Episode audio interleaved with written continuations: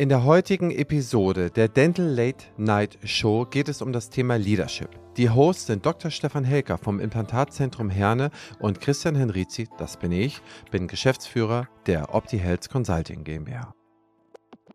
Von einem sehr patriarchalischen, von einem sehr Top-Down-Führungsansatz gehen wir hin zu einem sozusagen mehr Miteinander, wo wir mehr Leadership zeigen, wo wir mehr vormachen, wo wir mehr vorzeigen, wo wir mehr fördern und fordern und die Leute auf unserem Weg mitnehmen. Wie wir das machen und welche Thesen für die nächsten Jahre äh, zu beachten sind, die hat Stefan dieses Mal aufgestellt und ich versuche da so ein bisschen gegenzuhalten, aber meistens muss ich ihm natürlich mit ihm übereinstimmen, was ich auch sehr gerne mache. Es ist, glaube ich, eine sehr unterhaltsame und launige Episode geworden. Ich wünsche euch viel Spaß beim Zuhören und ihr könnt mir mal ein Feedback hinterlassen, wie ihr das fandet und welche Themen wir sonst nochmal besprechen sollen. Aber jetzt erstmal ab rein in die Folge.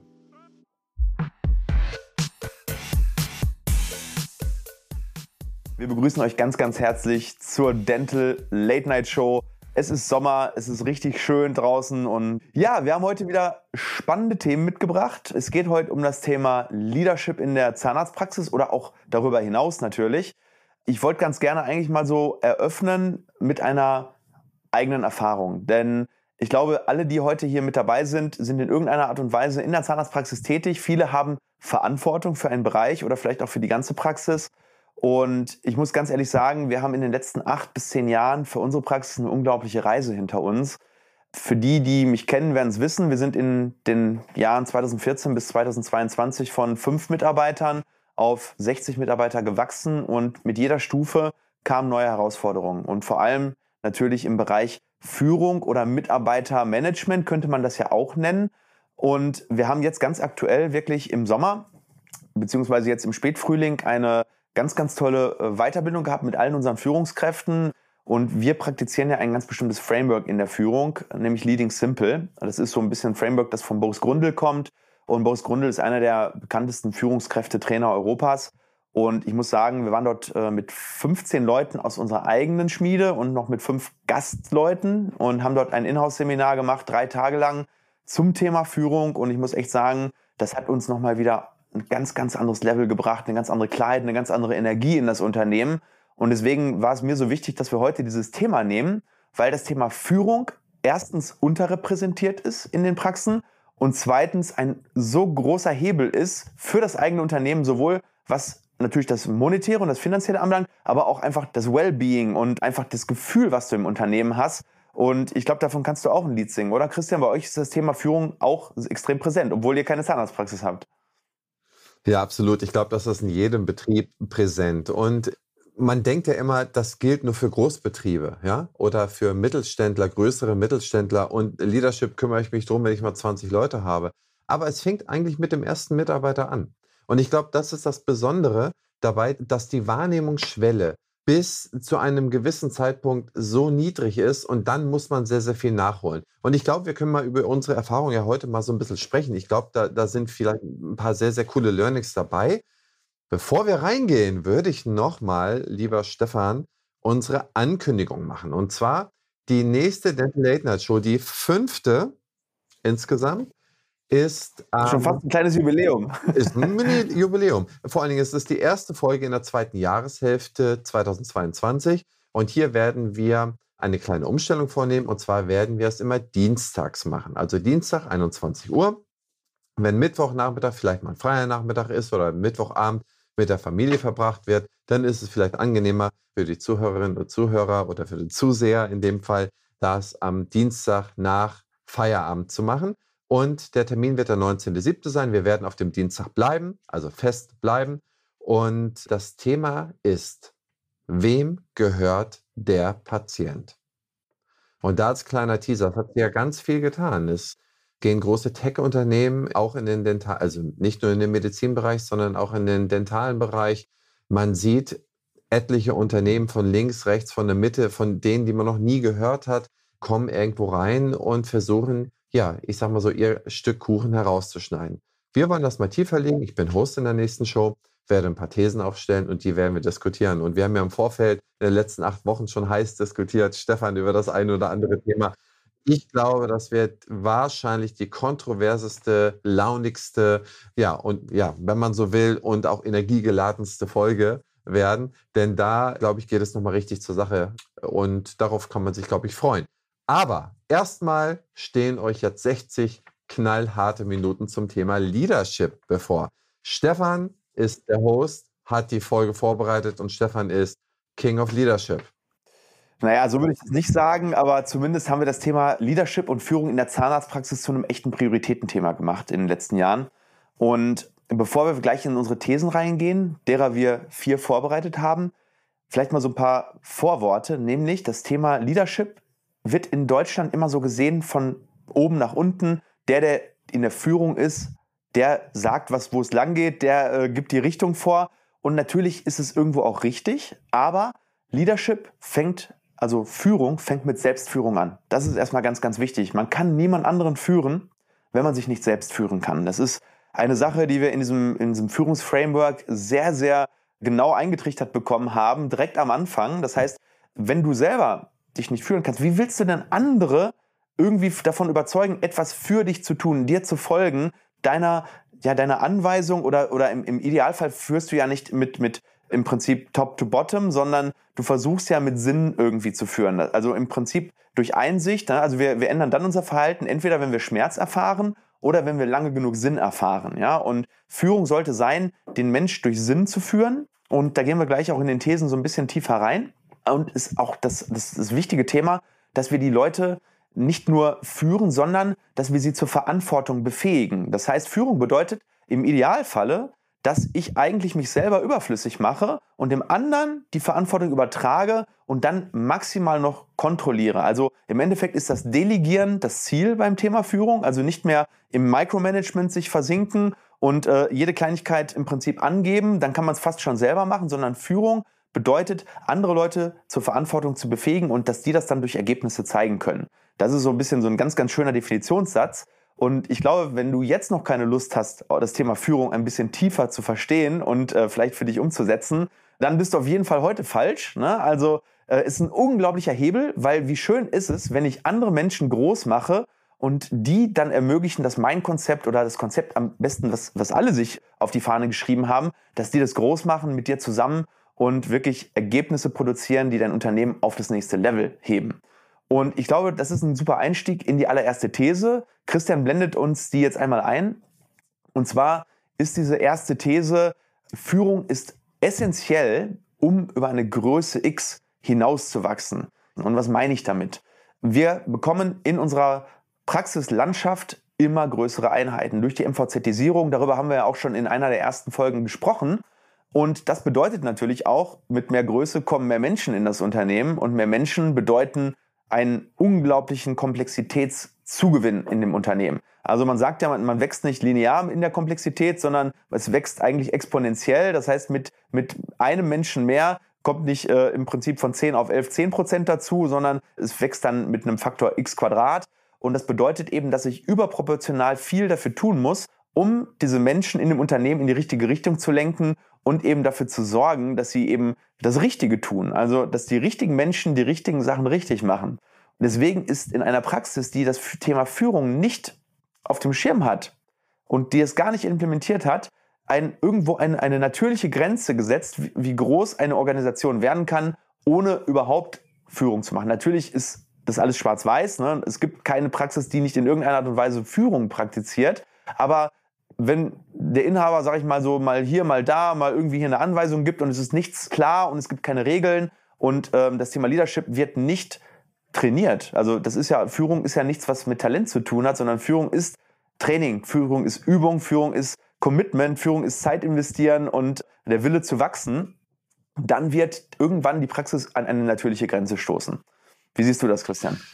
Ja, du hast absolut recht. Und der, glaube ich, entscheidende Punkt in dem Gedankenspiel. Erstmal Prost. Erstmal, oh ja, ich glaube, da müssen wir vielleicht noch mal was sagen. Ich hatte es dir zugesendet. Es ist hier der wunderbare Rum Project 5 hier aus Schleswig-Holstein und das ist der meistprämierte Rum der Welt. Zumindest war das noch bis vor ein paar Monaten und äh, ich hoffe, er schmeckt dir und auch an alle Zuschauerinnen und Zuschauer zum Wohle. Der hat ja unglaubliche Vanillenoten, muss man sagen. Also der äh, riecht und schmeckt extremst vanillig. Also für die Leute, die wirklich ähm, einen schönen äh, süßlichen Rum haben wollen, super, richtig geil. Ja, und vor allen Dingen ist es nicht nur so ein Männerrum, wenn man das jetzt mal so auf die barbarische Weise den Rum trinken wollte, sondern es ist sozusagen auch für diejenigen, die den mehr sanften Abgang lieben. Auch für Frauen ist das sehr bekömmlich. Ich kenne sehr, sehr viele, die das sehr gerne trinken. Also kann man für jeden empfehlen. Wir haben ja letztes Mal deinen wunderbaren Wein gehabt, der, ach, der ist ganz herrlich. Aber wie gesagt, ich glaube, das ist was ganz anderes. Aber für so einen schönen Abend lohnt es sich da mal, da mal so zum bisschen ranzukosten absolute Empfehlung. So, Christian, tut mir leid, dass ich dich rausgebracht habe. Was sagst du zum Thema Führung und Größe? Ich glaube, es muss ein Bewusstsein, dass man ist permanent in diesem Hamsterrad. Das heißt, man, man arbeitet den ganzen Tag vor sich her. Und man denkt immer, okay, ich müsste doch irgendwie mal noch mal was extra machen. Ähm, das ist genauso wie sozusagen die nächste Filiale, das nächste Zimmer, das nächste Projekt. Es ist immer etwas, wo man sagt, ich habe meine normale Arbeit getan und man denkt, wenn ich den Extraschritt jetzt gehe, aber das ist so anstrengend, diesen Extraschritt zu gehen. Und ich habe festgestellt, dass es auch bei kleinen Praxen, dass man da so fertig und so kaputt ist von der Arbeit, dass man nicht mehr die Kraft hat, diesen Extraschritt zu gehen. Und ich wollte eigentlich Mut machen dafür, dass man diesen Extraschritt aber gerade am Anfang gehen muss. Das ist dieses, man hat die Arbeit gefühlt eigentlich schon fertig getan und dann geht man noch mal extra ran. Und mit diesem Extra, da setzt man ein Plus obendrauf. Da setzt man den nächsten Backstein obendrauf. Damit setzt man das Fundament, dass man wachsen kann und dass man sich selber auch ein klein wenig zurücknehmen kann. Es ist immer dieser extra Weg und es gibt keine Abkürzung. Es gibt, also ich habe in einem Buch gelesen, dass es wurde genannt, es gibt no free lunch. Es gibt ne, kein freies Mittagessen da. Es ist äh, sozusagen harte Arbeit. Und egal welche Techniken man nimmt, du hast jetzt einen ganz tollen Coach da, es gibt noch ein paar andere ganz tolle Coaches, es gibt verschiedene Philosophien. Äh, jeder hat sozusagen sein besonderes Schmankerl, ja, seinen besonderen Schmäh. Und das ist auch gut so. Und man muss ja auch für sich das Spezielle finden. Aber um diesen Punkt geht es nicht darum. Egal welche Technik er nimmt, egal von wem ihr wie ausgebildet seid, ihr müsst diesen extra Schritt gerade am Anfang gehen. Das ist eigentlich so eins meiner Grundlearnings. Äh, Christian, weißt du, es gibt ein cooles Beispiel. Du hast ja gerade gesagt, es ist immer dieser, am Anfang dieser extra, ist extra bisschen Arbeit. Also dieses, ich könnte es jetzt auch selber machen, aber eigentlich wäre es schlauer, jemanden dazu zu befähigen. Und es ist genau das Gleiche. Kennst du das, wenn du diese Spam-E-Mails bekommst, ist es schneller, die einfach mal eben zu löschen? Anstatt dass man einmal unten runter scrollt, auf Abbestellen klickt, man weiß, es ist eigentlich richtig und trotzdem nur, um jetzt mal kurz Zeit zu sparen, und das ist das Gleiche. Ja? Die nächste Spam-Mail wartet nur noch auf, um die Ecke. Und das Gleiche, das ist bei Leading Simple ein ganz tolles Beispiel. Mitarbeiter haben immer ihre Affen auf den Schultern, das sind die Aufgaben. Und die kommen mit ihren Aufgaben zu dir und wenn du nicht aufpasst, dass die Affen zu dir rüberklettern, dann hast du die Aufgaben plötzlich. Ja, und das ist natürlich auch, du bist deine erste Führungskraft, deine Inhaberaufgabe oder Chefaufgabe oder Führungskraftaufgabe ist es dafür zu sorgen, dass die Affen bei den Mitarbeitern bleiben, weil sie können die am besten erledigen. Und wenn du sie immer für sie erledigst, dann erziehst du sie zu einer erlernten Hilflosigkeit. Das ist ein ganz, ganz wichtiger Aspekt der Führung, dass du Menschen coacht in der Führung oder beziehungsweise sie unterstützt in der Erledigung ihrer Aufgaben, aber sie nicht selber übernimmst. Und das sehe ich bei so vielen Inhabern, die nehmen sogar aktiv ihren Mitarbeitern die Aufgaben weg.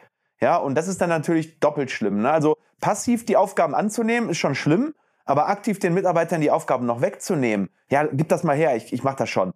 Das Schlimmste, was du tun kannst. Es ist auch am Anfang teuer. Das heißt, man macht es natürlich, wie man es selber macht. Man weiß jeden Schritt, man weiß jede Klinke, die man dann irgendwie betätigt und jeden, jeden Knopf, den man irgendwo drücken kann. Es ist irgendwie immer schneller. Und ein gutes Bild ist dazu, dass ich möchte gar nicht so viel diese großen Gurus bemühen, aber einmal mache ich das mal ausnahmsweise. Ist es auch das letzte, einzige und letzte Mal für heute. Es gibt dieses Video von Steve Jobs, der wird da von Studenten befragt, da war er noch sehr jung. Ich glaube, das war nach seiner ersten Zeit bei Apple, da hat er ja mal aufgehört. Da wurde gefragt, was ist das, was du am meisten bei Apple gelernt hast? Da hat er bestimmt eine Minute oder zwei nichts gesagt und hat nachgedacht. Dann hat er gesagt, wo ich am meisten gelernt habe, und das war vielleicht nicht Apple speziell, sondern es war der ganze Weg der Arbeit und dorthin, wo ich jetzt bin, ist, es tat unglaublich weh, aber der Prozess, dass die aber dass ich Leute befähige, ermutige, Fehler zu machen, denen helfe, damit besser zu werden und denen helfe zu wachsen. Sozusagen jemand anderen wachsen lassen an meiner Seite mit mir und vielleicht über mich hinaus. Zur Verantwortung befähigen, genau. Und das ist unglaublich schwer und vor allem das kostet Geld. Nehmen wir mal die Abrechnung bei uns, ja. Ich kenne sehr viele Zahnärzte in Tollpraxen, die machen die Abrechnung komplett selber, weil sie Angst haben, dass irgendjemand etwas vergisst. Ich kann das verstehen. Das ist eine valide Angst. Es wurde in der Vergangenheit was vergessen. Es sind viele 10.000 Euro Umsatz äh, gegangen. Wir haben Kunden, wo wir reingucken, okay, hier wurden 60, 70.000 Euro nicht abgerechnet, ja, über so ein halbes Jahr. Das sind gewaltige Summen, ja. Wusstet ihr schon, dass BFS Health Finance ein umfassendes Angebot an Weiterbildung anbietet? Das abwechslungsreiche Programm bietet immer genau die Themen an, die euch interessieren. Lasst euch von kompetenten Experten überzeugen, profitiert von echten Mehrwerten und vernetzt euch mit Kolleginnen und Kollegen. Ob in atemberaubenden Locations oder online von genau dem Ort, an dem ihr euch gerne aufhaltet. Mit der BFS werden Fortbildung zum Erlebnis. Alle Infos unter meinebfs.de. Praxismanagerin mit IHK-Zertifikat. Ein bewährter Lehrgang im neuen Hybridformat. Unsere theoretischen Inhalte werden in den ersten acht Wochen online bei freier Zeitanteilung vermittelt. Weil manche Inhalte allerdings in Präsenz am besten vermittelt werden können, geht es nach der Online-Phase an sechs aufeinanderfolgenden Tagen im schönen Schloss Wolfsbrunn weiter. Am letzten Tag wird vor Ort die IHK-Prüfung abgenommen. Lehrgangsstart ist im September 2022. Die detaillierten Inhalte, die Termine und die Anmeldemöglichkeiten finden Sie unter www.opti-pm.de. Sichern Sie sich jetzt noch einen der begehrten Teilnehmerplätze für 2022. Aber das ist ja genau das. Der Inhaber muss es kontrollieren, aber er muss den Fachkräften die Möglichkeit geben, ihre Fachkrafttätigkeit auszuführen. Das ist ja genau das. Delegieren heißt nicht, nicht zu kontrollieren, weil nicht zu kontrollieren, das ist dummes Vertrauen. Kluges Vertrauen bedeutet, ich delegiere eine Aufgabe und mache am besten einen Termin oder ein, ein Jour fix, wann immer die Zahlen kontrolliert werden, wenn es Zahlen sind oder Ergebnisse, wenn es Ergebnisse sind.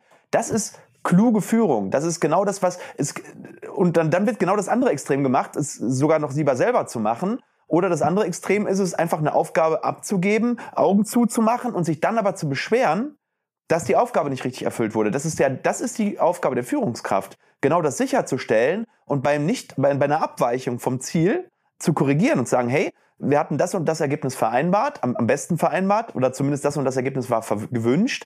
Wir haben jetzt Abweichung Y.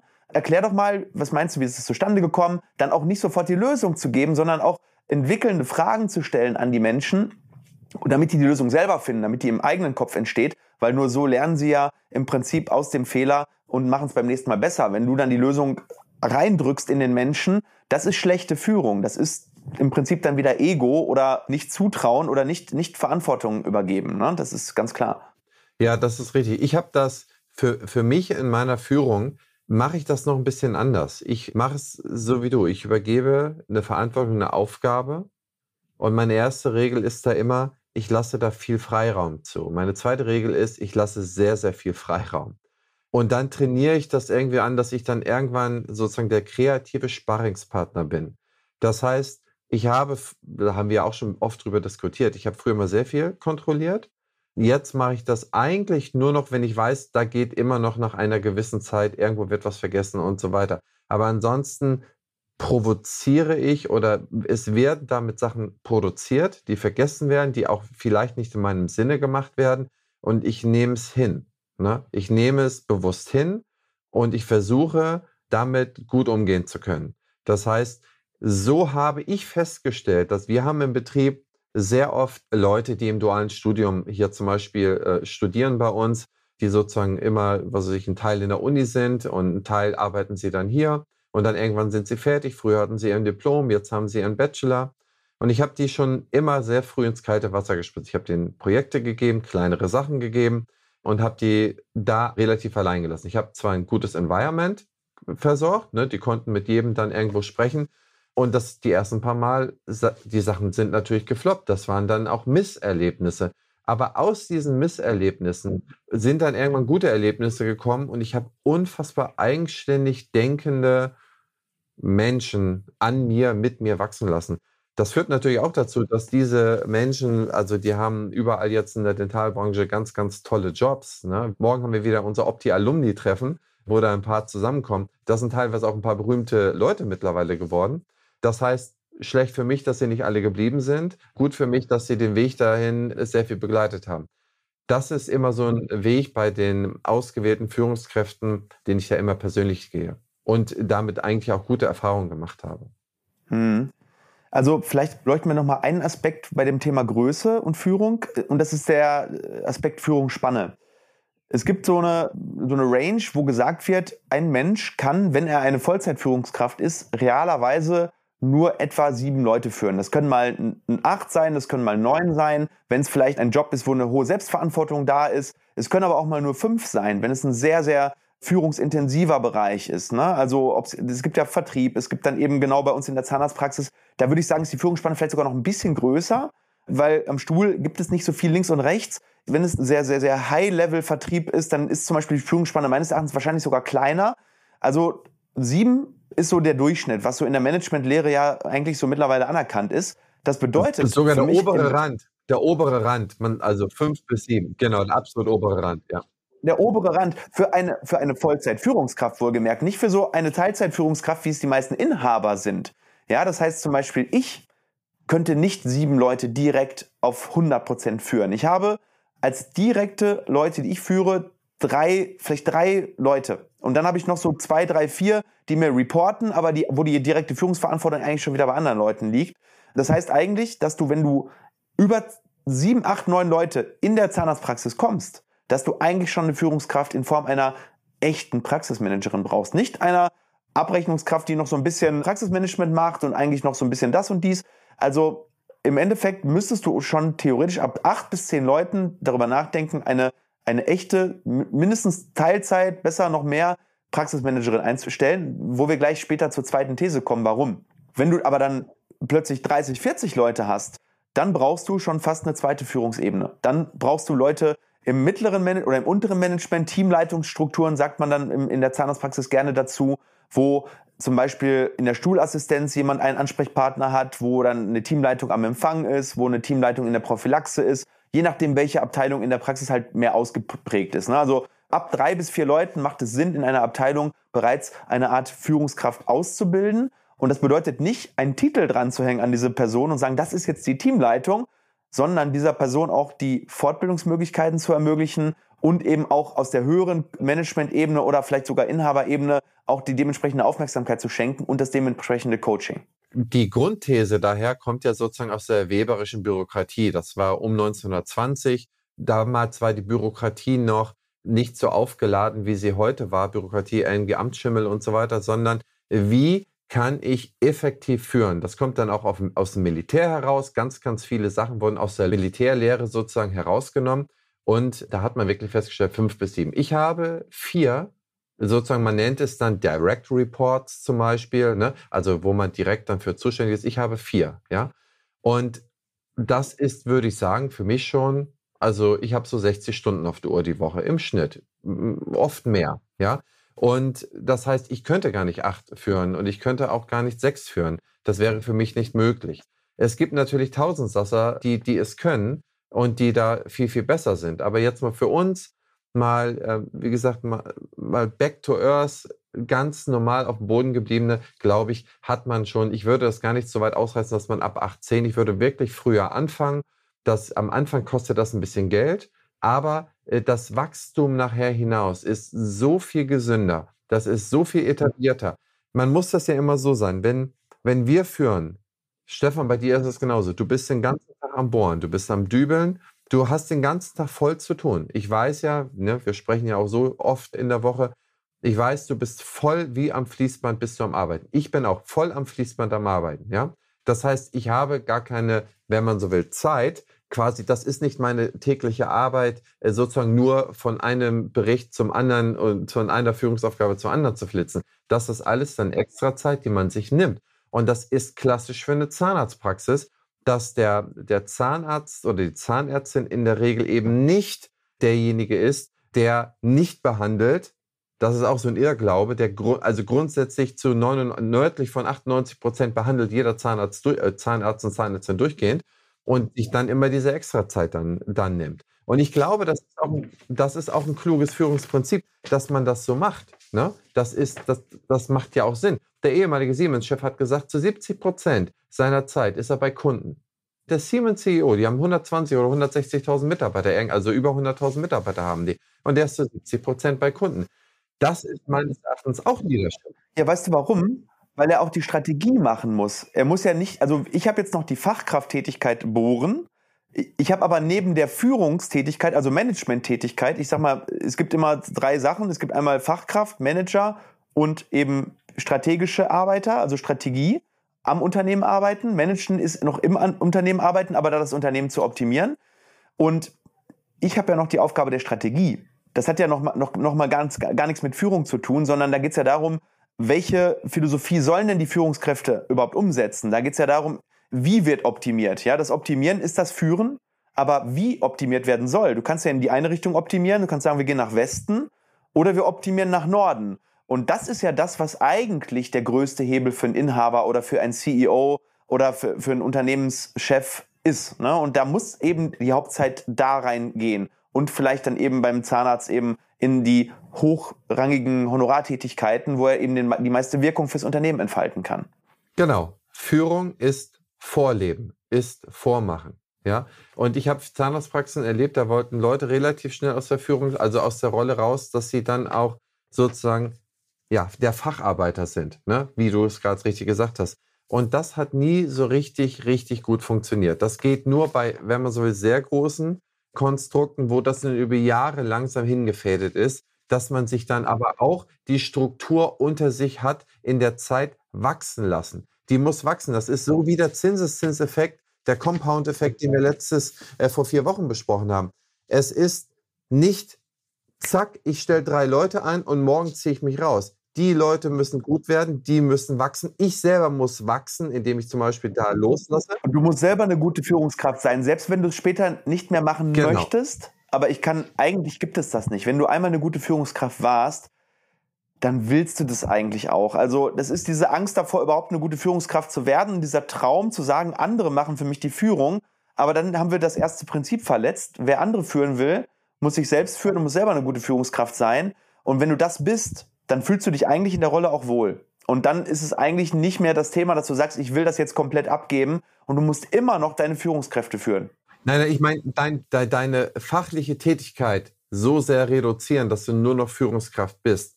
Das meine ich damit.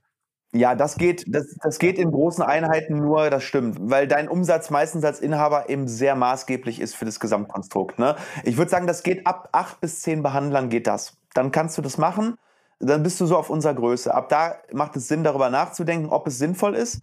Aber dann macht es nicht Sinn, das zu reduzieren, um Führungskraft zu werden, sondern um nur noch strategisch zu arbeiten. Ne? Dann, dann gibt es eine echte CEO-Tätigkeit. Viele schreiben sich ja bei Instagram CEO hin und haben sechs Mitarbeiter, das ist es dann nicht. Ne? Nee, absolut. Und äh, Stefan, das muss super langsam geschehen. Dieser Prozess, bis du da bist, wenn das, das muss ein ausgetrocknetes Fundament sein. Du kannst da nicht in den nassen Beton rumstiefeln. Wenn du das zwei, drei, vier, fünf, sechs Jahre, das hat sich, das ist dann, das wächst ganz langsam. Das ist nicht Start-up, morgen sind wir dann hier, was weiß ich, sind wir die größte Firma der Welt. Das funktioniert hier überhaupt nicht. Das heißt, ich muss es bis dahin führen. Es sind alle befähigt. Es ist ein trittfester Boden. Und auf diesen trittfesten Boden, den ich sauber bereitet habe mit meinem Team, da kann ich dann als äh, in meiner Eigenschaft als Facharbeiter mich zurücknehmen, eventuell, wenn es, wenn, wenn es mir keinen Spaß macht, beziehungsweise wenn ich was anderes machen will, wenn ich mehr Strategie machen will, wenn ich mehr Führung machen will. Es gibt ja auch Leute, ich kenne Rieseneinheiten, wo der Inhaber voll durchbohrt und hat aber eine Geschäftsführung, weil er sagt, ich bin trotzdem Zahnarzt. Wir sind zwar riesengroß geworden, ich bin trotzdem Zahnarzt. Dann ist irgendwann die Entscheidung, mache ich dann dort weiter oder mache ich von allen ein bisschen?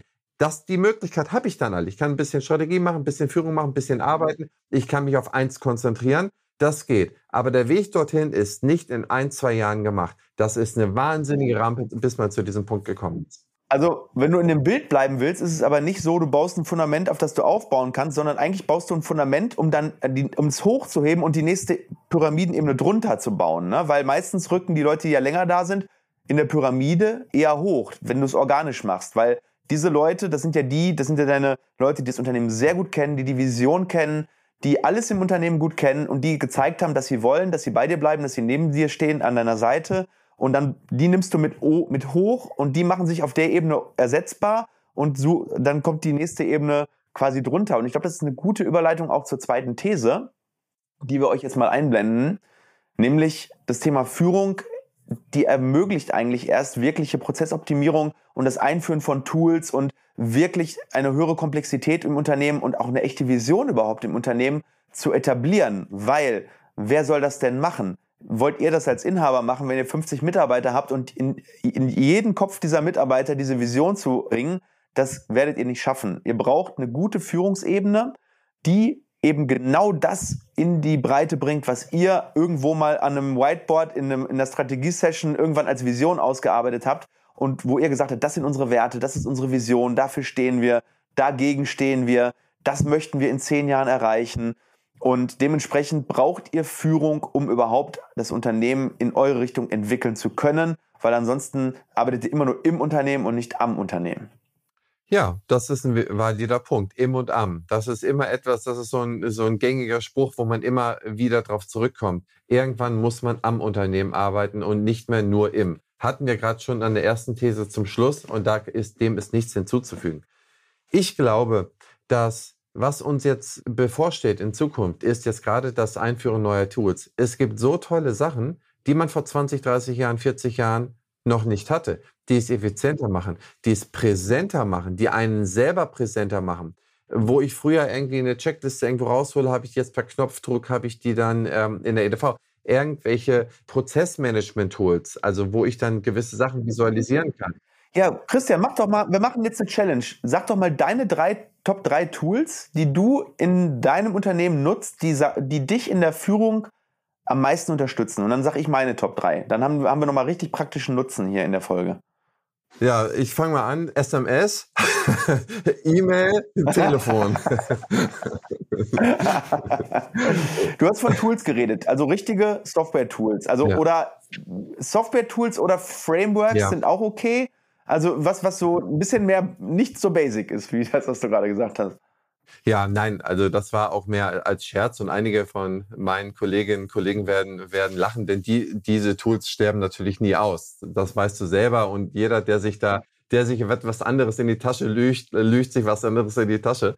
Wir haben hier ein ERP-System, das heißt Sunrise und in diesem System sind äh, eigentlich alle Kundenprozesse und so weiter abgelegt das ist ein Enterprise-System, das ist nicht für Zeit. Das ist sowas wie das DS5 Plus oder das Charlie oder so für die, für die Zahnarztpraxis. Das ist dann unser äh, sozusagen Haupttool, so als Freeware-Tool, was jeder nutzen kann oder was, was Kleines. Ich finde Asana äh, wahnsinnig gut. Trello habe ich lange mitgearbeitet, arbeite ich jetzt aktuell ein bisschen weniger. Also Projektmanagement-Tool, um Aufgaben zu verteilen, um Projekte zu managen, Zeitlinien äh, von verschiedenen, weil ihr seid ja sehr projektlastig. Ne? Genau. Das ist in der Praxis eigentlich auch so, äh, wir haben ja auch Projekte in Form von Behandlungen. Hm, die sind aber viel kleinteiliger und du hast eher größere Projekte, wo mehrere Leute dann eine längere Zeit dran arbeiten. Nur vielleicht für die genau. Äh, Leute, die zuhören, damit sie es wissen. So, ne? Okay? Und das ja, genau. Wenn man zum Beispiel irgendwie ein neues Produkt in den Markt einführt oder wenn man eine, wie bei dir, wo du jetzt die Klinik baust, ne? Da brauchst du natürlich schon professionelle Tools, denn du kannst ja nicht mal alles merken. Ne? Und da gibt es halt Zeitplanungstools und so weiter. Also für alle Zuhörerinnen, guckt euch mal Asana, Monday und Trello an. Das sind alles so ähnliche äh, Bereiche für Projektmanagement und die sind alle, jeder hat ein bisschen was eigenes. In letzter Zeit sagen mir fast alle Asana, ist eine, fast eine Droge, man kommt davon nicht mehr weg. Ich finde es auch super. Ich habe Trello ein bisschen eingestellt, weil man äh, zu viel kaufen müsste, um das dann irgendwie weiterzuführen äh, was ich auch gemacht hätte oder auch gemacht habe. Das ist ein Tool. Das andere Tool, was ich ähm, empfehlen kann, ist Notion. Mhm. Ich weiß nicht, ob du das kennst. Ich nutze Evernote. Ich kenne Notion. Äh, äh, Notion ist der Konkurrent zu Evernote. Alles, alles festhalten, was man, also Second Brain ähm, habe hab ich auch eine YouTube-Folge zu, wo, ähm, warum es sinnvoll ist, ein Second Brain zu haben. Da läuft alles rein, was du an Ideen, Projekten, also eigentlich ordnest du damit dein Gehirn nochmal digital, äh, so dass du nichts mehr vergisst, ne? Ja, Absolut. Das ist ein ganz, ganz tolles Tool. Und ich muss sagen, es geht so schnell, kurz am Handy, ah, äh, babababab, zack rein und ich habe das dann sortiert ne, und ich vergesse dann nichts mehr. Und ich muss sagen, äh, ich, ich benutze ein Apple, ein iPhone, wo es mittlerweile auch schon so viele Tools gibt, die so gut geworden sind. Man muss ja auch sagen, es ist ja, man kann es ja transparent machen. Der eine guckt auch vom anderen ab. Und das heißt, die Tools werden ja auch, äh, was weiß ich, wenn sie alle von sich einander abgucken, sich nicht die schlechten Sachen abgucken, sondern die Sachen, die gut funktionieren, ja. Da nutze ich dann auch verschiedene äh, Tools, die man gar nicht irgendwie, ich weiß nicht, bestimmt fünf, sechs Sachen, die man da reinmachen kann. Wir im Unternehmen nutzen bestimmt 16, 17, 18 verschiedene Software-Tools für gewisse Sachen. Wir sind auch in der Richtung unterwegs, ja. Ja, in die Richtung. Das hast du so. Ein Freund von mir hat mir neulich erzählt, die nutzen über 100 verschiedene Software-Tools und haben 600 Mitarbeiter. Das heißt, mittlerweile macht man ja auch nicht mehr, ich habe zum Beispiel mein DSWin Plus für alles benutzt oder mein Soluzio oder mein CGM. Das macht der Zahnarzt heute auch nicht mehr.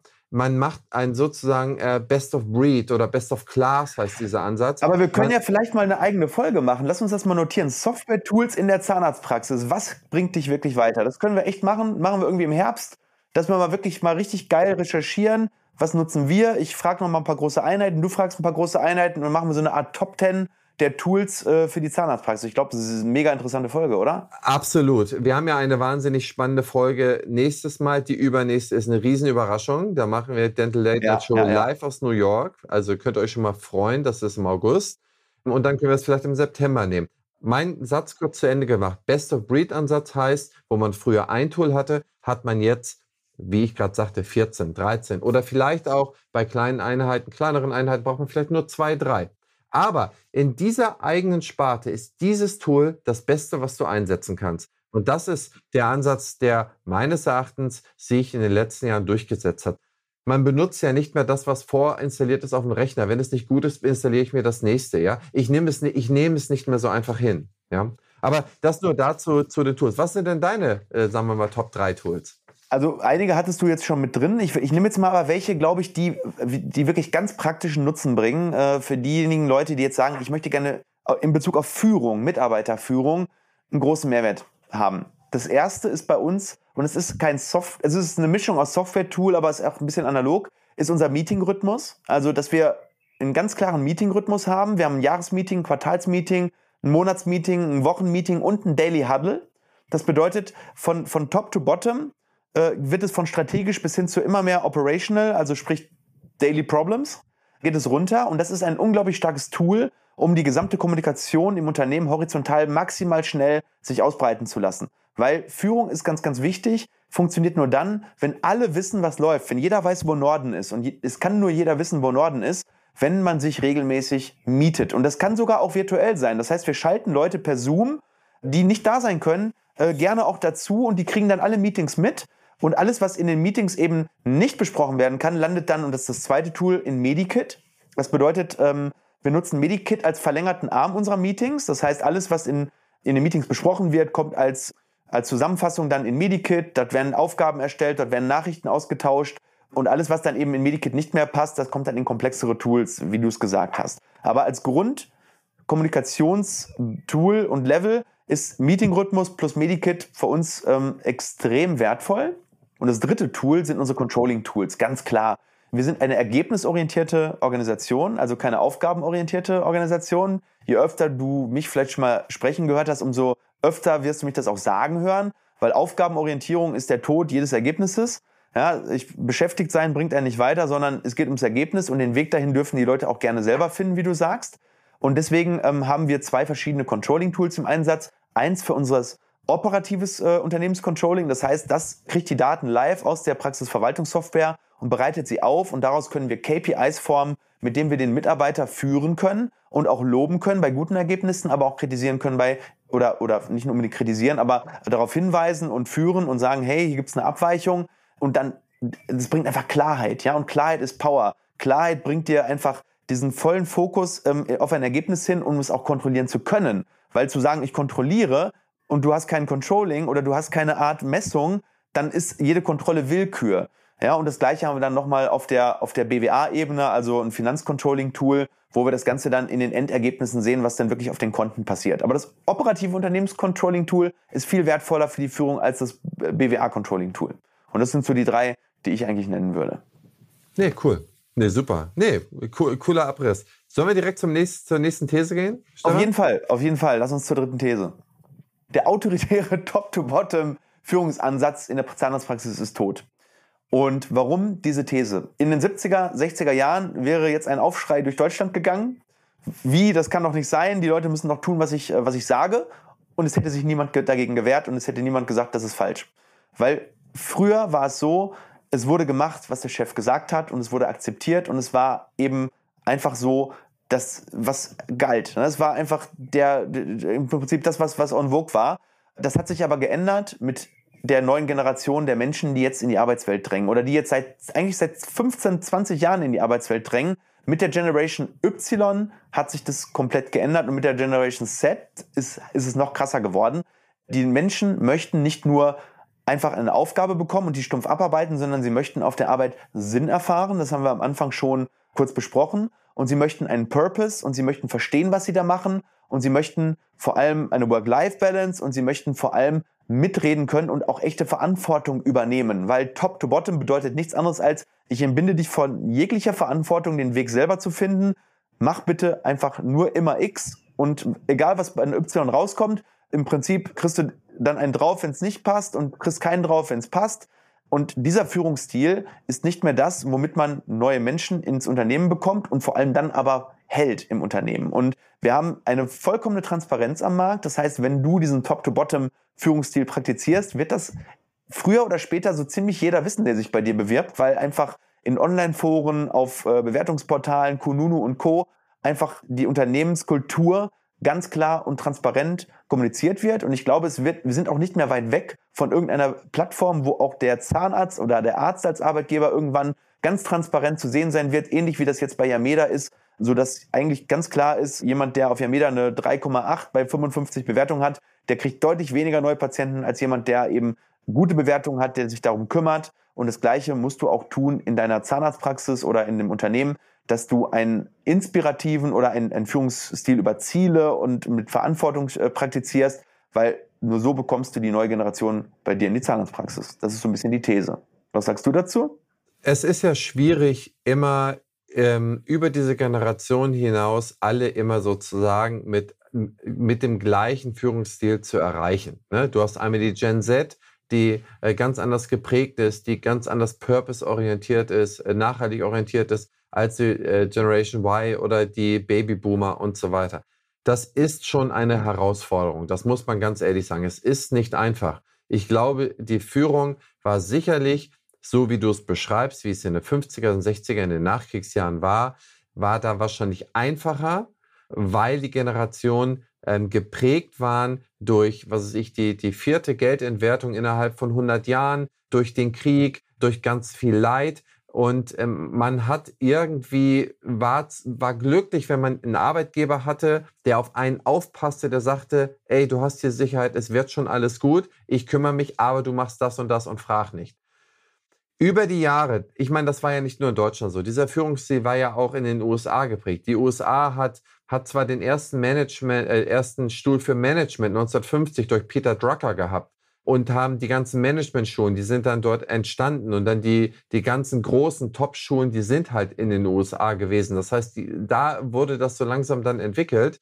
Ähm, aber es ist ja auch eine Entwicklung, wie die Entwicklung der Elektromobilität oder der Biochemie ne? oder der Impfstoffentwicklung es ist so, damals hat man es so gemacht, weil man es sich besser wusste. Man wusste nicht mehr über die Psychologie oder man hat es vergessen, was die Ägypter oder die Römer oder was die ähm, beim Lombardbund, was sich 1150 aufgeschrieben haben, wie man Menschen führt oder wie Machiavelli schon sehr, sehr gut im 14. Jahrhundert die Menschen analysiert hat. Das haben sie vielleicht aber auch vergessen. Aber durch die neuen Studien, wo man durch diese großen Harvard-Studien, wann arbeiten die Leute am effizientesten? Wir haben immer geschaut, die Leute müssen immer beschäftigt sein. Das ist Effektivität. Du hast den Parkplatz, die sollen dann 20 Mal am Tag den Parkplatz fegen. Und dann, ist, dann sind sie immer beschäftigt. Aber das, das Geheimnis ist, wie kriegt man jemanden effizient?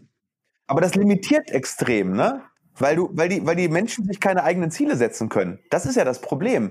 Dieser, dieser Führungsstil du kriegst es nicht hin, sie so effizient zu werden, außer ein paar Talente, die es halt begriffen haben oder die, die man da anders angeleitet hat. Das, dann, dann sind die nicht mehr unter deinem Führungsstil, sondern das sind die Leute, die sich dann intern abkapseln und sich selber führen. Das sind ja aber auch nicht die, die dir die, die Probleme machen, sondern du musst ja schauen, dass du die Leute inspirierst, motivierst und sie zu eigenen Zielen inspirierst, die es vielleicht ganz alleine nicht schaffen. Ja, weil das ist nun mal der Großteil im Unternehmen. Diese fünf bis zehn Prozent, die eigentlich zu vielleicht höherem auch berufen sind, die dann auch im Unternehmen aufsteigen und dann zu Führungskräften auch werden, weil sie eben genau das begriffen haben und weil sie intrinsisch schon das Verantwortungsbewusstsein haben und Verantwortung auf sich nehmen und anziehen. Das ist ja dann gar nicht so das Problem. Das Problem ist ja dann, wenn du über, über Zwang führst, über Angst, über, über, über Top to Bottom, dass die Leute abstumpfen und dann einfach nur Dienst nach Vorschrift machen, weil sie wissen, wenn ich mehr mache, bringt mir das ja auch nichts. Im Zweifel kriege ich sogar noch einen drauf, weil ich Eigeninitiative zeige. Und deswegen ja auch der Switch hin zu moderneren Führungssystemen, die Menschen eben zur Verantwortung befähigen, die sie fördern. Und nur so können auch Entscheidungen auf einer niedrigen Hierarchieebene überhaupt getroffen werden. Weil wenn, sie, wenn für jeden kleinen Pups im übertragenen Sinne bis zur obersten Ebene äh, hochgegangen wird und sich über alles abgesichert wird, das ist ja das klassische Beamtentum auch häufig, dann können keine guten und effizienten Ergebnisse in einem Unternehmen produziert werden, weil der Output pro Mitarbeiter einfach limitiert ist durch, dieses, durch diese Aufgabenorientierung. Und deswegen ist dieser Ansatz in der modernen Welt, wo, auch im, wo es immer effizienter werden muss, wo der Wettbewerb immer härter wird und wo es geile Unternehmen gibt, die diesen agilen Ansatz, diesen diesen Führungsansatz mit agilen Teams leben und 10x bessere Ergebnisse produzieren, wie Google, Apple, wie sie alle heißen in den USA und in Deutschland gibt es vielleicht auch ein paar kleinere, die kriegen dann die Results und verdrängen natürlich die Unternehmen vom Markt, die immer noch diesen steifen Top-to-Bottom-Ansatz äh, praktizieren. In der Zahnarztpraxis ist es noch nicht ganz so krass, weil wir natürlich ein sehr langsamer Markt sind und ein sehr traditioneller Markt. Aber auch wir werden nicht von dieser Entwicklung verschont bleiben, weil es eben einige Praxen in Zukunft besser machen werden. Äh, ich vergleiche das immer ganz gerne mit äh, Ernährung. Man hat neue Erkenntnisse und diese neuen Erkenntnisse kann man umsetzen, aber es fällt schwer, die umzusetzen. Es fällt schwer, auf seinen Maßriegel zu verzichten, obwohl man dann die Erkenntnisse hat. Und ich möchte eine Lanze brechen für die Praxisinhaberinnen und Inhaber, die äh, hier zuhören, die seit 30 Jahren eine Praxis führen. Ihr habt es nicht anders gelernt. Ne? Ihr habt es nicht anders gelernt. Und damals wurde es euch auch so vorgelebt. Und die Entwicklung ist halt jetzt weitergegangen und es ist so viel mehr, was man wissenschaftlich valide herausgefunden hat, was funktioniert. Auch wenn viele sagen, die Gen Z taucht nichts. Das kann ich überhaupt nicht äh, bestätigen. Ich habe es am Anfang so ein bisschen, weil das auch mal bei TikTok oder bei YouTube gab es dann die Leute, die dann, die dann so veräppelt wurden, ja, keiner hat für irgendetwas Lust und ich mache erstmal drei Jahre Weltreise und dies und das. Aber der Punkt ist, die sind schneller gelangweilt mit Standardtätigkeiten. Die sind grundsätzlich äh, sehr kreativ und die brauchen den Purpose. Wenn du denen das gibst, hast du sogar Leute, die bereit sind, sehr, sehr viel mehr zu arbeiten als die vorherige Generation. Es gibt da so viele Studien, die es da mittlerweile, die das auch, die, die mir das total sagen, okay, riesengroße Aha-Effekte machen. Und das hat alles mit dem Thema Führung zu tun.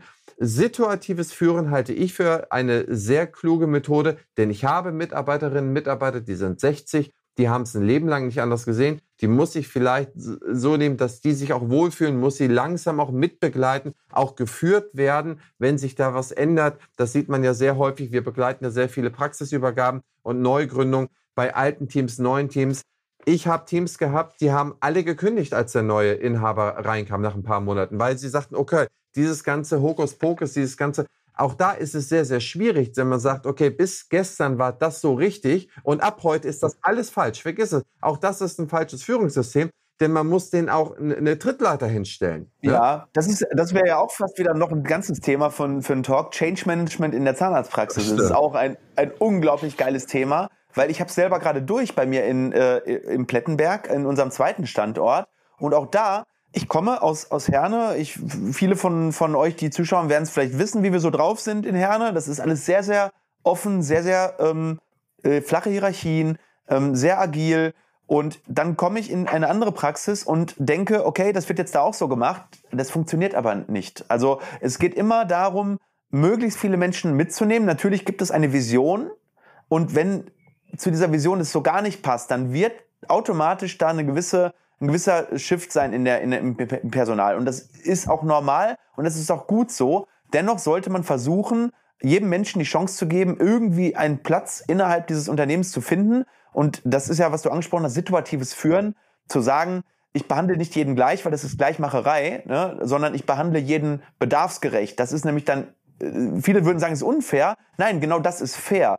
Jemanden bedarfsgerecht zu behandeln, weil jeder andere Bedürfnisse hat und, und mitzunehmen und dann zu schauen, ist der, ist der gemeinsame Nenner der Grundvision und die darf nie angetastet werden. Ähm, ist das groß genug? Wenn ja, dann gibt es diesen, diesen Bereich, wo wir vielleicht nicht miteinander einverstanden sind und dann gibt es diesen anderen Bereich, wo wir aber miteinander einverstanden sind.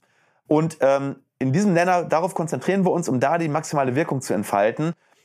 Also von daher gebe ich dir da vollkommen recht. Äh, nicht jeder muss gleichgeführt werden, aber da wir ja alleine durch die Demografie einen Wandel erfahren, hin eben zu diesen Leuten, die eben dieses Top-to-Bottom-Prinzip eben nicht mehr so nachvollziehen und nicht mehr so verstehen können, wird sich auch der ältere Inhaber mit dem Thema Führung und der bedarfsgerechten Führung, also der, der Bedienung der Generation Z und irgendwann auch der Generation Alpha, die auch noch kommen, das sind nämlich die, die komplett digital sind und alles auf dem iPad machen, so ungefähr, und die mit Online-Only groß geworden sind, das wird auch nochmal eine Riesenherausforderung.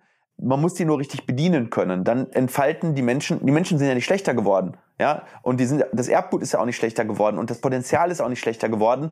Lediglich die Werte und die Grundeinstellungen sind andere geworden. Also muss ich als Unternehmen daran adaptieren. Ich, wenn ich das nicht tue, ist es ähnlich, als wenn ich an, an mich ans Klima nicht adaptiere, wenn ich eine äh, Klimafirma habe oder wenn ich mich an steigenden Meeresspiegel nicht adaptiere, wenn ich ein Haus am Strand habe. Kann ich machen, nur dann werde ich halt überflutet und dann habe ich halt den Schaden. Und deswegen ist es als Unternehmer, das ist ja gerade deswegen, warum wir das Risiko tragen, das Unternehmerrisiko, ist nicht nur der Markt finanziell, sondern ist auch das Human Capital, was am Markt ist. Und ich muss damit als Unternehmer maximal gut umgehen. Und deswegen ist es für jeden, glaube ich, lohnenswert, sich eben mit den Werten und Grundbedürfnissen der Generation Z jetzt sehr, sehr intensiv zu befassen und zu schauen, was muss ich im Unternehmen verändern, um attraktiv zu werden und als Arbeitgeber diese Menschen zu finden, zu binden, zu motivieren und zur Höchstleistung zu befähigen. Dem ist nichts hinzuzufügen, lieber Stefan. Sollen wir in die vierte These gehen? Dann gehen wir in die letzte These, die wir aber auch eigentlich schon fast abgerissen haben äh, mit der dritten These. Und zwar wird es in Zukunft schwierig werden, richtig gute Mitarbeiter zu finden, zu binden, wenn ich in der Zahnarztpraxis das Thema Führung nicht zu einer Top-Priorität mache. Und eigentlich habe ich mit dem Plädoyer ja gerade schon angefangen. Für uns war es ein absoluter Gamechanger, das Thema Führung nicht nur im Kopf, in meinem Kopf zu einer Priorität zu machen, sondern wirklich Geld, Zeit und vor allem auch Personal zu akquirieren, was das Thema Führung in Fulltime macht. Und ich muss sagen, vor drei Jahren, es, es gibt so Sachen, die führst du im Unternehmen ein und wenn du, während du sie einführst, denkst du, boah, ist das nervig und es hat doch, ist doch auch immer ohne gegangen. Und ein Jahr später guckst du zurück und denkst dir, wie haben wir das jemals ohne gemacht? Die Ergebnisse sind so viel besser geworden. Wenn das jetzt weg wäre, würden wir untergehen. Ja, und das ist mit, der, mit dem Thema Führung und Etablierung einer echten Führungsebene, egal wie groß dein Unternehmen ist. Also wenn du zwölf Leute hast, dann ist es vielleicht eine Person. Wenn du 50 Leute hast, dann sind es vielleicht drei oder vier Personen. Und dann ist es vielleicht sogar schon auf mehreren Ebenen. Es muss eine Priorität werden für alle Praxen, die den Anspruch haben, eben zu einem High-Performer-Konstrukt zu werden, die den Anspruch haben, auch in 20 Jahren noch am Markt zu sein und erfolgreich am Markt zu sein, die den Anspruch haben, vielleicht auch eine wirksame und tolle Unternehmenskultur aufzubauen. Und das ist sozusagen nicht nur eine These, sondern von mir persönlich auch ein Plädoyer an viele Praxen, ähm, zu sagen, ich gehe weg von dieser reinen, wir sind Fachärzte und wir erbringen hier eine Leistung am Patienten und es ist rein patientenorientiert. Nein, es muss eine gewisse Mitarbeiterorientierung sein. Es gibt nicht nur den einen Stakeholder, so, so sagt man ja denjenigen, der ein Interesse an dem Unternehmen hat, als Inhaber und dann vielleicht noch die Patienten, also die Kunden, sondern es gibt eine dritte Partei an Stakeholdern und das sind die Mitarbeiter und die verdienen einfach unglaublich viel Fokus und unglaublich viel Priorität und es ist aber kein Selbstzweck, sondern es führt zu besseren Ergebnissen. Ohne Wenn und Aber. Und das, was ich sagte, ist, es tut am Anfang immer weh und man denkt immer wieder, denkt man im Kopf, es ist doch vorher schon gegangen. Es ist doch irgendwie gelaufen. Ich atme noch, ich bin also es kann doch nicht so schlecht gewesen sein. Und wir haben doch irgendwie auch noch Geld auf dem Konto. Oder es lief doch auch sehr, sehr gut. Es ist immer der Extraschritt. Und wenn man rückblickend immer in den Rückspiegel betrachten, sagt man, oh my goodness, war, bin ich ein glückhafter Finder, dass ich dem hinterhergegangen bin. Und ich glaube, da können wir auch mal so ein bisschen vielleicht über die eigenen Erfahrungen sprechen. Ne? Du hast ja gesagt, wie ihr das da gemacht habt und äh, wie ihr damit umgegangen seid. Und ähm, für mich waren Führen immer drei Punkte. Und ich glaube, die werden wahrscheinlich auch nie sterben. Die sind wahrscheinlich äh, relativ zeitlos. Das ist immer die Reflexion der eigenen Fehler. Man lernt so unglaublich viel aus den eigenen Fehlern. Man macht jeden Tag kleinere, vielleicht mal einmal oder einmal im Vierteljahr oder einmal im, im Monat einen größeren und einmal im Jahr mal einen großen Bug. Und dann vielleicht mal so große, dass du sagst, okay, boah, das hätte jetzt wirklich nicht sein müssen. Das bringt ein, äh, ob es jetzt ein finanzieller Fehler war, äh, wir hatten eine finanzielle Bildung, ob es ein organisatorischer Fehler war, ob ich mich jetzt vielleicht mal nicht genug um irgendeinen Mitarbeiter gekümmert hat, der sehr, sehr wichtig war oder über einen Firmenteil. Da ist es so, aus meiner eigenen Erfahrung an alle Zuschauerinnen und Zuschauer, man macht immer Fehler auf dem ganzen Weg. Auch ich bin, ich, ich, bin jetzt übergriffig, Stefan. Ich denke, auch du warst nicht fehlerfrei, ist es übergriffig. Ich kann aber von mir reden, ich war definitiv. Wir machen richtig viele Fehler. Ist sogar einer unserer Core Values. Unser, unser, einer unserer Core Values, der acht Core Values ist, wir machen Fehler und lernen aus ihnen. Das ist einer unserer Core Values, steht bei uns im, in unserem Corporate Core Value Manual und wird auch jedes Jahr auf dem, äh, auf dem Jahresmeeting feierlich vorgelesen und wird jedes Jahr immer zu einem der Top Core Values wiedergewählt was wir auch machen. Und das ist für jeden, das ist, das soll jetzt kein Bullshit-Bingo sein. Das ist so. Der Erfolg ist das Resultat von der Reflexion aus seinen eigenen Fehlern. Das ist eins, wahrscheinlich eins der wichtigsten Erfolgsfaktoren einer jeden Organisation. Der zweite Punkt, der für mich wichtig war, ist immer die Empathie, dass man ein Verständnis für die Situation hat. Es gibt Mitarbeiter, die haben Probleme. Es gibt Situationen, die hätten besser gelöst werden können, aber die Situation hat so ergeben. Und man muss da auch eine gewisse Größe haben, dass man das nachvollziehen kann und dann miteinander aneinander steht, bis zu einem gewissen Punkt. Darf ich dir noch eine, eine, eine Sache reingeben? Es gibt einen ganz tollen Spruch äh, oder ein, ein ganz, ganz tolles Bild. In einer, im Unternehmen sollte man sich so, sollte man sich so nah sein, dass man sich wärmt, aber nicht so nah, dass man sich verbrennt. Ja, also das ist wirklich so ein schönes Bild, weil wenn man sich zu nah kommt, dann verletzt man sich häufig. Das ist so der Nachbarstreit, der dann, äh, wenn man sich, man versteht sich besser, besser, besser und irgendwann gibt es einen Streit und dann ist man sich Spinnefeind. Und wenn man aber gar keinen Kontakt hat, dann baut man überhaupt keine Beziehung zueinander auf. Das heißt, man muss, und das ist in, der, in diesem Führungsframework, die Transformation von Distanz und Nähe ist distanzierte Nähe. Das ist ganz, ganz schön als Bild. Das heißt, man, man, man hat immer so einen Respektsabstand, aber man ist sich schon ziemlich nah. Und meistens geht es dann irgendwann in die Brüche, wenn man sich zu nah kommt und sich dann verletzt. So, und das darf in einem Unternehmen eigentlich nicht, nicht passieren, weil äh, wir sind Profis und Professionalität kommt eben genau von dieser distanzierten Nähe, dass man wirklich nicht, nicht ganz Freunde ist, aber dass man wirklich sich aufeinander verlassen kann, dass man ähm, auch empathisch ist, dass man auch mal Persönlichkeit zeigen kann, dass man auch mal Mitleid, Trauer zeigen kann, aber eben nicht so viel, ja, dass man sich verletzen kann, weil dann passieren Dinge, die man manchmal nicht mehr rückgängig machen kann. Ähm, du kennst das vielleicht. Also ich denke wirklich, dass Empathie bedeutet, dass man versucht zu verstehen, wie die Situation ist. Ja, egal, ob man jetzt vielleicht bisschen näher dem einen steht oder dem anderen. Man kann nicht allen immer gleich nahestehen. Das hat auch es gibt tausend Sachen. Mit deiner direkten Assistenz, mit deiner Schulassistenz äh, sprichst du sehr viel mehr am Tag, hast du sehr viel mehr zu tun als und so weiter und so fort. Und da weißt du auch im Zweifel. Deswegen führe ich ja auch direkt und bin in den Jahresgesprächen bei denen dabei, während ich bei den Jahresgesprächen von Leuten, die in einer anderen Schicht sind, da ist die direkte Führungskraft und unsere Personalchefin dabei. Ne? Das ist, es gibt ganz viele Verstrickungen und jeder ist mal enger, mal weiter. Hast du vollkommen recht. Und äh, noch ein ganz cooles Bild ist, du hast gerade gesagt, verstehen ist wichtig. Ja, eine Führungskraft hat als Job zu verstehen.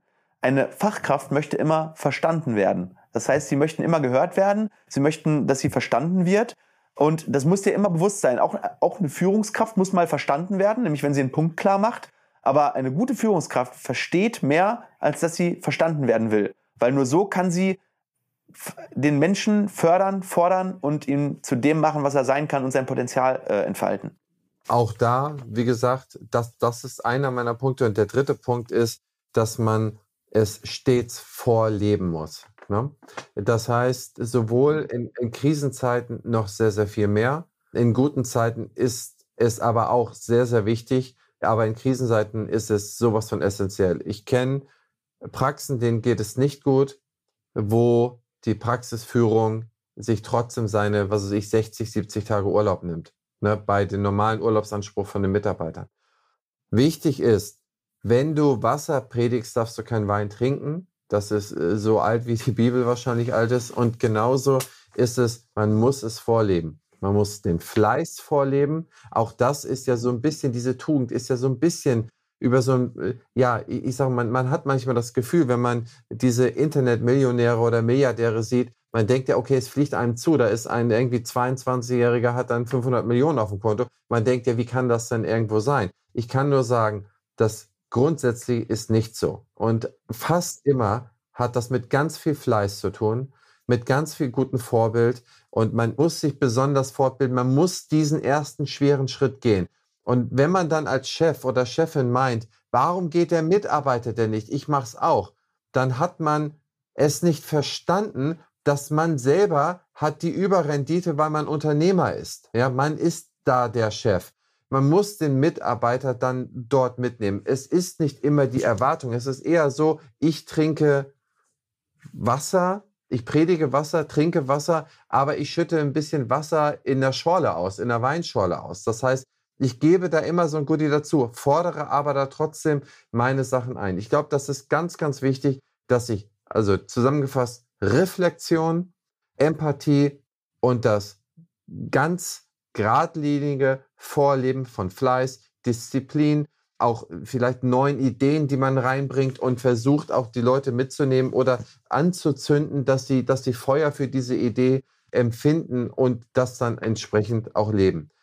Das sind so die Sachen, die mir persönlich immer sehr geholfen haben, ja, ein wachsendes Team zu haben, gute Leute auszubilden dazu, wie ich eingangs gesagt habe, immer ganz, ganz viel Freiraum zu geben. Immer noch, wenn eigentlich das sich nicht mehr gesund anfühlt, noch mal eine Schippe mehr Freiraum. Hab dann nichts mehr nachgefragt. Manchmal war mir klar, dass das nicht funktioniert oder dass das ungeschickt war bei einigen Sachen, aber dann noch mal mehr Freiraum. Das kam bei mir noch so ein bisschen dazu. Durch tausend Fehler hat man dann so ein bisschen seinen Sweet Spot, der bei jedem anders ist, der bei dir ein bisschen anders ist, der bei Alex hinter der Kamera ein bisschen anders ist und der bei noch tausend anderen noch mal ein bisschen anders ist, so hat man den dann selber für sich gefunden. Ja, gibt es einen ganz, ganz coolen Spruch auch noch zu, in dir muss brennen, was du in anderen entzünden willst. Das ist so dein dritter Punkt nochmal als motivational Zitat. Also ist auch einer meiner, meiner Lieblingssprüche, weil wie willst du jemanden begeistern? Wie willst du, dass jemand begeistert ist, wenn du selber nicht begeisterst? Wie willst du, dass jemand die Extrameile geht, wenn du selber die Extrameile nicht gehst? Es ist einfach nicht authentisch. Es ist einfach nicht in uns angelegt, Menschen zu folgen, die nicht das machen, was sie von einem selber verlangen. Ne? Das ist ähm, auch einer der Punkte, würde ich gerne als, als, als Brückenpunkt mit dir gerne teilen. Und dann würde ich noch zwei weitere Punkte einmal anbringen, die ich auch noch sehr, sehr wichtig finde. Nämlich Führung ist, bedeutet, Menschen nach ihren Stärken zu fördern und nicht ihre Schwächen zu schwächen. Ja, alle versuchen immer irgendwie ihre Schwächen auszugleichen, aber wir sind in einer Welt, in der es niemanden interessiert, ob du von Bottom 20% auf Durchschnitt kommst. Mit Durchschnitt kommst du in dieser Welt einfach nicht mehr weiter. Du musst in deinen oder ihr müsst in euren Mitarbeitern die ein, zwei, drei Top-Stärken sehen und sie von allem anderen befreien, was es gibt. Weil da können sie außergewöhnliche Leistungen erbringen. Da können sie mehr werden. Da können sie vor allem auch Spaß entwickeln. Du entwickelst keinen Spaß, wenn du mit Mühe Durchschnittsleistung erbringst. Du entwickelst Spaß, wenn du ohne Mühe die anderen äh, 99 Prozent in die Tasche steckst. Ja, warum ist ein Ronaldo, ein Messi, ein Federer? Warum sind die so begeistert?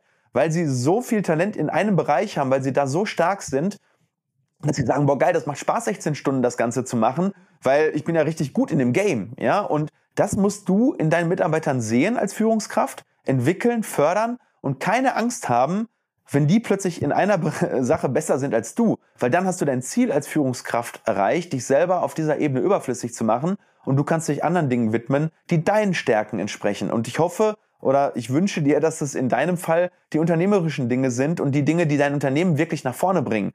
Und natürlich gilt das nicht für jede Zahnarztpraxis, das ist mir auch schon klar.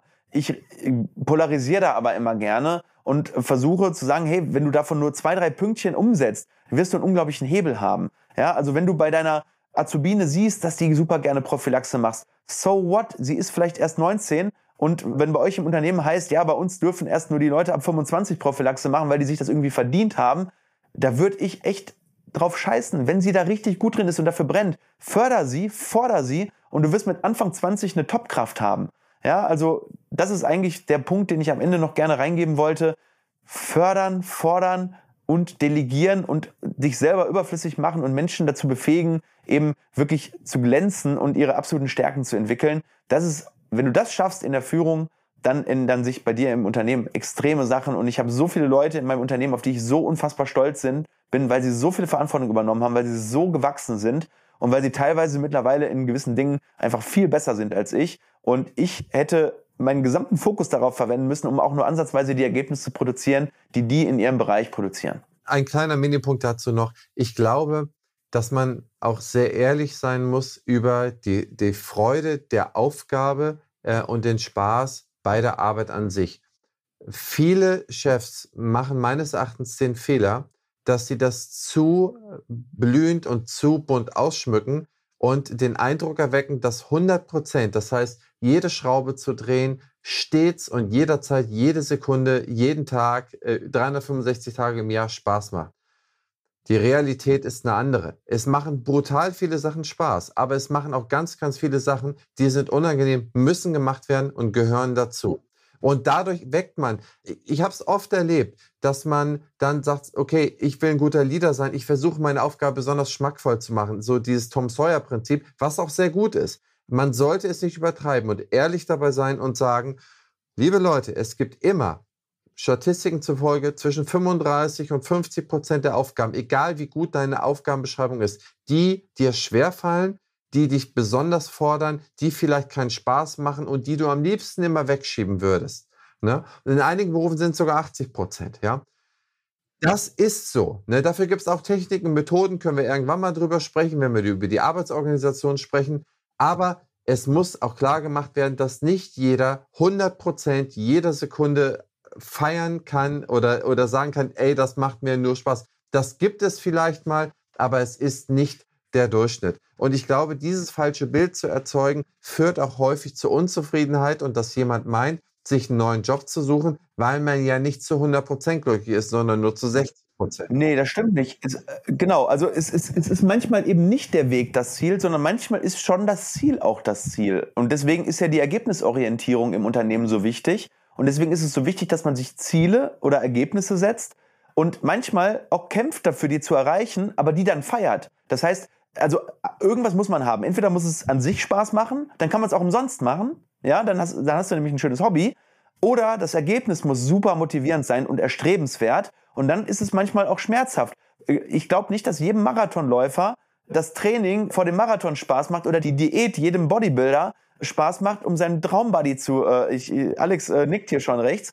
Ja, aber dann macht es Spaß, an dem Tag auf der Bühne zu stehen und richtig abzurocken und vor dem Publikum ähm, halt die Lorbeeren einzuheimsen. Das heißt, du musst wissen, wofür du es tust. Die Vorfreude macht dir sozusagen, ist deine Schmerzpille. Die Vorfreude ist, macht es dir erträglich, das zu machen. Wenn das Warum das Richtige ist, ist jedes Wie und Was egal.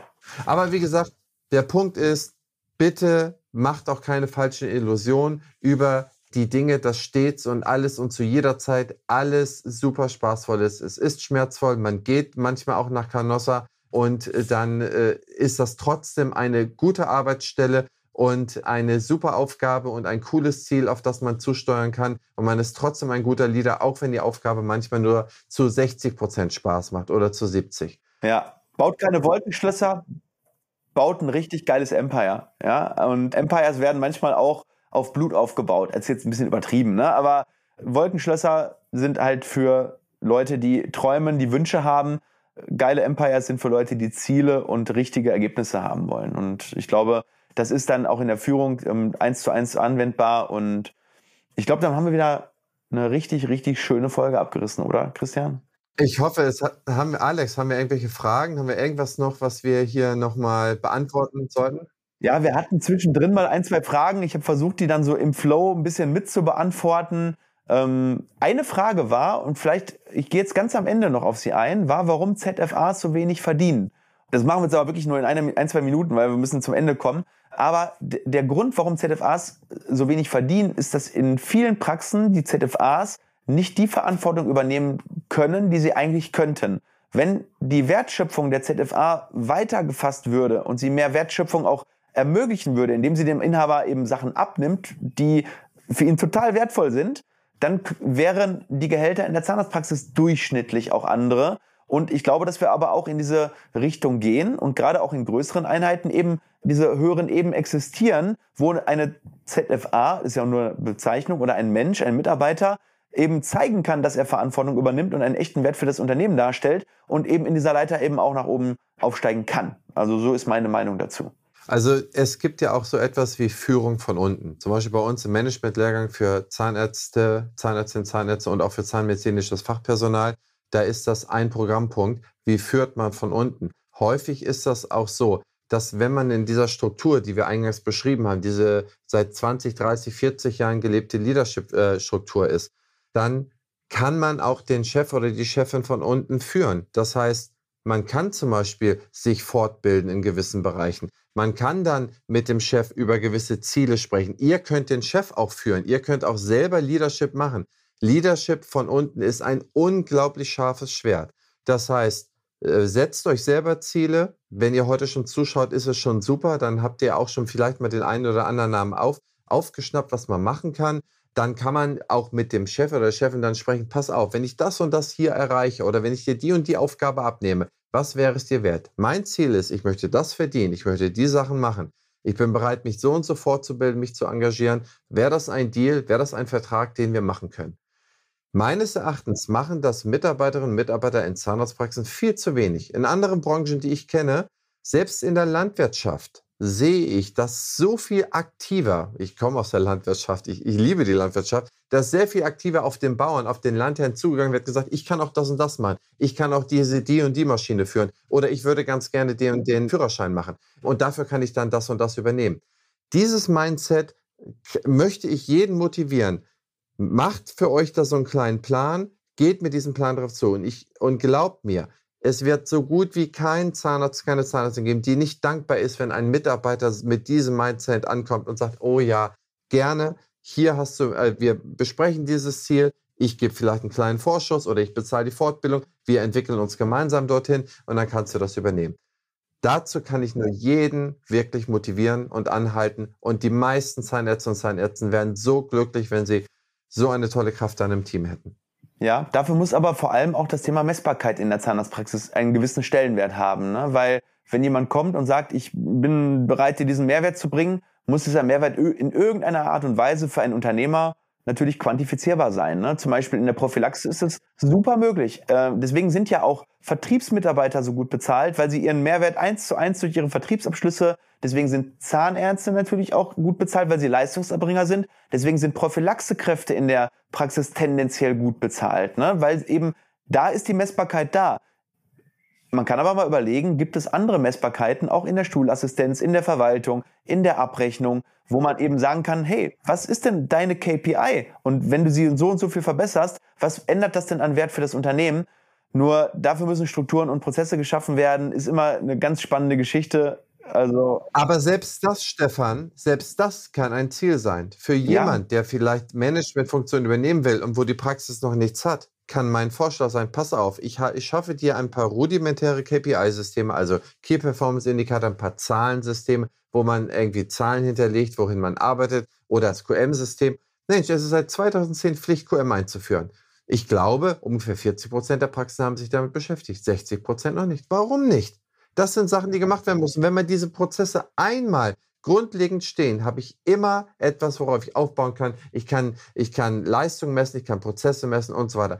Auch das ist eine unangenehme Aufgabe. Keiner will sie in der Praxis machen. Aber es macht für viele ganz, ganz, ganz viel Spaß. Wir haben hier bei uns Bewerbungen im Haus, die Leute, die sagen, ich möchte eigentlich Arbeitsanweisungen schreiben. Ich habe da Lust zu. Die gibt es draußen. Das heißt, selbst wenn jemand so etwas macht, ein Frame hinkriegt, dann ist das schon sehr, sehr viel wert. Ja, zum Beispiel, ja. Ne, eine QMB in der Zahnarztpraxis ist durchaus was, wo man sagen kann, das ist ein Mehrwert. Das ist ein krasser Mehrwert, ne? Für mich ist es einer der gewaltigsten Mehrwerte überhaupt. In einer, äh, wo noch wenig Strukturen sind, wo noch wenig etablierte, saubere, rechtssichere Prozesse sind, ist das ein ganz, ganz wichtiger Punkt. Gut. Ja, ich würde sagen, wir sind auch schon lange, lange dabei. Wir haben schon wieder 10, wir haben schon wieder 20 nach 10. Unser Ziel, um 10 Uhr fertig zu sein, mal wieder pulverisiert durch, durch hemmungslose Schwallerei, Christian. Stefan, ich danke dir. Du warst heute Haupthost, hast die vier Thesen vorbereitet, ähm, hast dich da eingelesen, hast uns super durch das Programm geführt. Ich bin dir wahnsinnig dankbar. Ähm, wie immer, es macht mir wahnsinnig viel Freude, von dir etwas zu lernen und ja, mit dir darüber zu diskutieren und auch mal maulig und launig zu werden. Das macht Spaß. Und für äh, Sie, liebe Zuschauerinnen und Zuschauer, 19.07., ein Dienstag, 21 Uhr. Wem gehört der Patient? Schaltet ein auf Twitch, auf LinkedIn und auf den YouTube-Kanal des Implantatzentrum Herne. Wie immer, wir freuen uns wahnsinnig auf Gäste. Übernächste Show wird New York sein. Stefan, bleib gesund und munter und ich danke dir, dass du die Folge so genial vorbereitet hast. Christian, dir auch ganz, ganz lieben Dank und ich hoffe, dass wir uns in der nächsten Folge sehen, wenn es wieder heißt Dental Late Night Show mit Helka und Henrizi. Ja, das war's schon wieder. Ich hoffe, euch hat die Folge gefallen. Die nächste Folge ist am Dienstag, den 19.07. und zwar zum Thema Wem gehört der Patient? Habt ihr Fragen dazu? Dann schreibt mir sie nochmal. In den Shownotes haben wir eine E-Mail-Adresse hinterlegt. Einfach alle Fragen darauf. In der Episode, die jetzt am kommenden Dienstag um 21 Uhr ist, da geht es darum, Wer drängt sich eigentlich zwischen dem Patienten und dem Zahnarzt? Äh, ob digitale Lösungen oder Unternehmen mit einem besonderen Interesse, was bedeutet das für den Zahnarzt? Was bedeutet das für die Patienten? Und hier bin ich Haupthost und werde hier die Thesen aufstellen, die ich dann mit Stefan diskutiere. Ich freue mich da wahnsinnig drauf. Es ist, ja, ich sag mal, so ein sehr aktuelles Thema weil hier immer mehr versuchen, die Wertschöpfungskette zu interrupten sozusagen und disrupten, kill the middleman und ja, wie gesagt, schaut doch einfach mal rein auf Twitch, LinkedIn und YouTube. Die entsprechenden Links sind hinterlegt. Erstmal bis dahin. Ciao, ciao.